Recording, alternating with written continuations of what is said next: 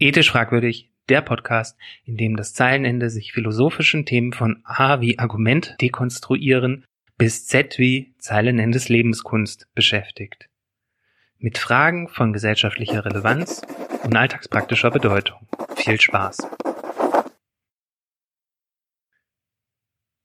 Hallo und herzlich willkommen zu einer neuen Folge von Ethisch Fragwürdig, dem Podcast, in dem ihr Gefahr lauft, unbequeme Gedanken in den Kopf gepflanzt zu bekommen und indem ihr bei jedem Hören das Risiko eingeht, dass eure gewohnten Denkbahnen gestört werden. Ich bin das Zeilenende und werde für dieses Intro von Logikern und Logikerinnen wahrscheinlich ganz böse gehauen werden, weil ich meine beiden Aussagen zum Thema Gefahr und Risiko mit einem und verknüpft habe und nicht mit einem oder.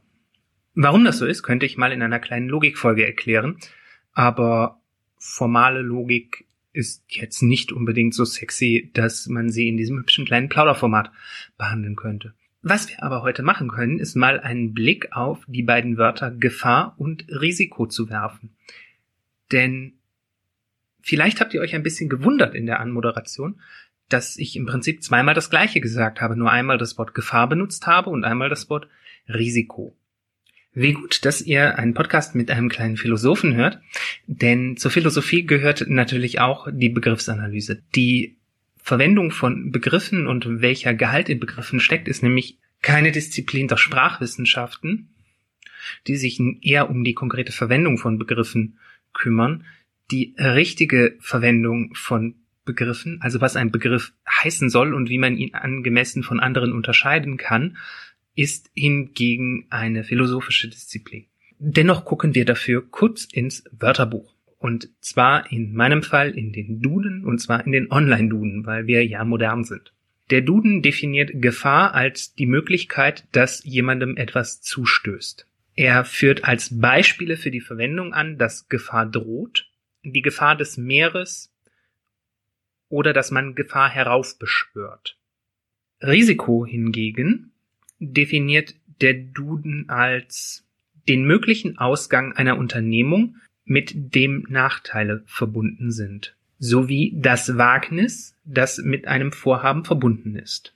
Wer aufmerksam zugehört hat, dem wird auffallen, dass Gefahr eine passive Angelegenheit ist und ein Risiko eine aktive Gefahr eine Gefahr stößt mir zu, kommt also von außen auf mich zu, ohne dass ich Kontrolle darüber hätte, was hier passiert. Das ist der klassische passive Topos.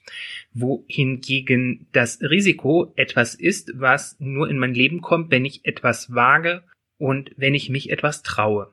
Besonders instruktiv ist die Formulierung Gefahr heraufbeschwören. Da steckt das Wort beschwören drin und beschworen werden bekanntermaßen Geister also schicksalhafte und mythische Kreaturen, die aus einer anderen Welt über mich kommen und außerhalb meiner eigenen Welt stehen und damit als keine Risiken sind, weil sie nicht beherrschbar sind, weil ich sie nicht selber eingegangen bin. Wohingegen Risiken etwas ist, was man abwägt und in Kauf nimmt, wenn ich etwas tue.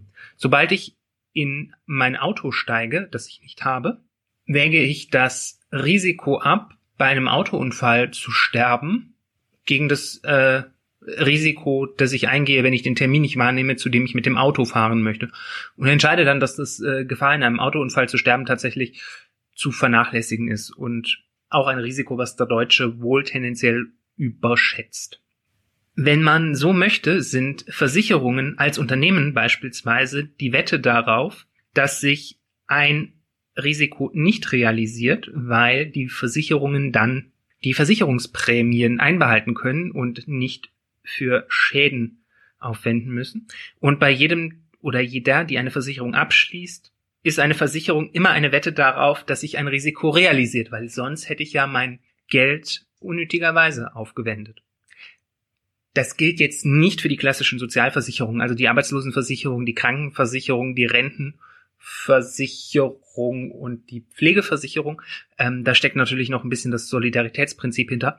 Aber die Krankenzusatzversicherung beispielsweise für die Zähne ist bei mir eine Wette darauf, dass mir meine Zähne ausfallen und ich regelmäßig Zahnersatz brauchen werde und es sich für mich lohnt, jedes Jahr einen gewissen Betrag in die Versicherung einzuzahlen, dass die zukünftig die Kosten übernehmen. Und die Versicherung wettet natürlich darauf, äh, dass ich bis ins hohe Alter meine Zähne alle behalte und diese Leistung nie in Anspruch nehmen werde.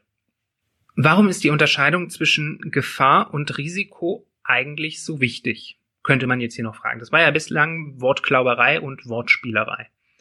Als ich diese Folge aufgenommen habe, wurde der AstraZeneca-Impfstoff gerade wieder freigegeben und dann auch wieder für unter 60-jährige Menschen gesperrt, weil bei einem Teil der Impflinge eine seltene Nebenwirkung aufgetreten ist und man hielt das Risiko nicht für vertretbar. Man hat also das Risiko abgewägt, dass Menschen an den Folgen der Impfung sterben gegen den Schutz, den der Impfstoff auslöst, unter Berücksichtigung der Tatsache, dass es natürlich noch andere Impfstoffe gibt, die diese Nebenwirkungen offenbar nicht zeitigen. Und hat das Ganze abgewägt gegen den Gesamterfolg der Impfkampagne und hat sich dann entschieden, dass der Nutzen nur für Menschen über 60 gegeben ist und nicht für Menschen unter 60. Impfungen sind ein klassisches Beispiel dafür, dass wir keine Gefahren in Kauf nehmen, sondern wir uns einem wohlkalkulierten Risiko einsetzen.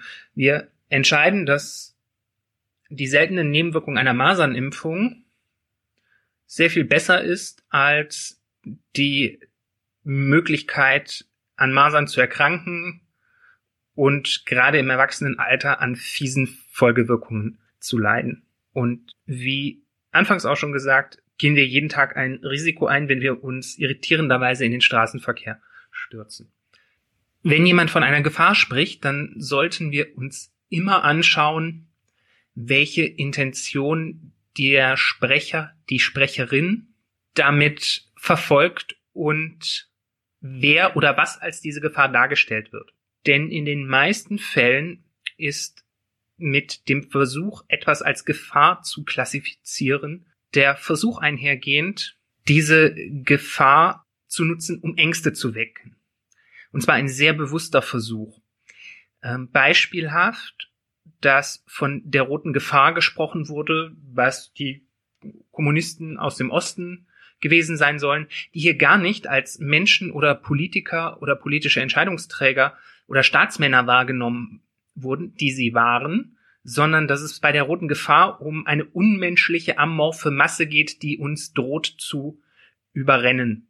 Die Formulierung rote Gefahr hat sehr bewusst versucht, unterschwellige Ängste zu schüren und sich selbst als Retter inszenieren zu können. Denn gegen Gefahren helfen nur Gebete oder Lichtgestalten. Und nur wer ein bisschen über Gefahren nachdenkt und sie sich ganz genau anschaut, dem hilft gegen die Gefahr auch der Versuch, statt auf einen Retter zu warten, diese Gefahr in ein Risiko zu verwandeln, indem er einfach abwägt, wie mit einer Situation umzugehen ist.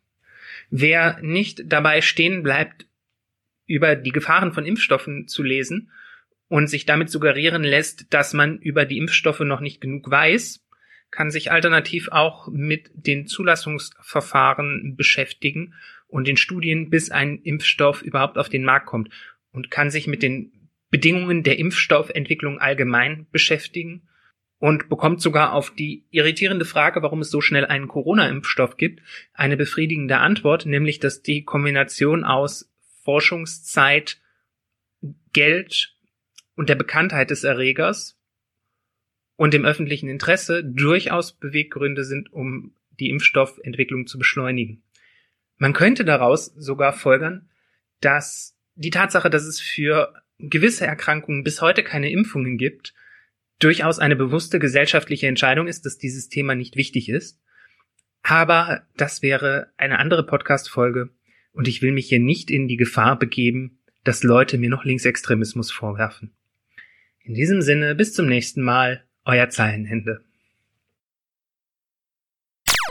Vielen Dank, dass du diese Podcast-Folge gehört hast. Wenn sie dir gefallen hat, dann hinterlasse mir doch gerne eine 5-Sterne-Bewertung auf iTunes oder anderen Podcast-Bewertungsportalen. Damit hilfst du nicht nur mir, du hilfst auch anderen Leuten, die sich für solche Podcasts interessieren, diesen Podcast besser zu finden.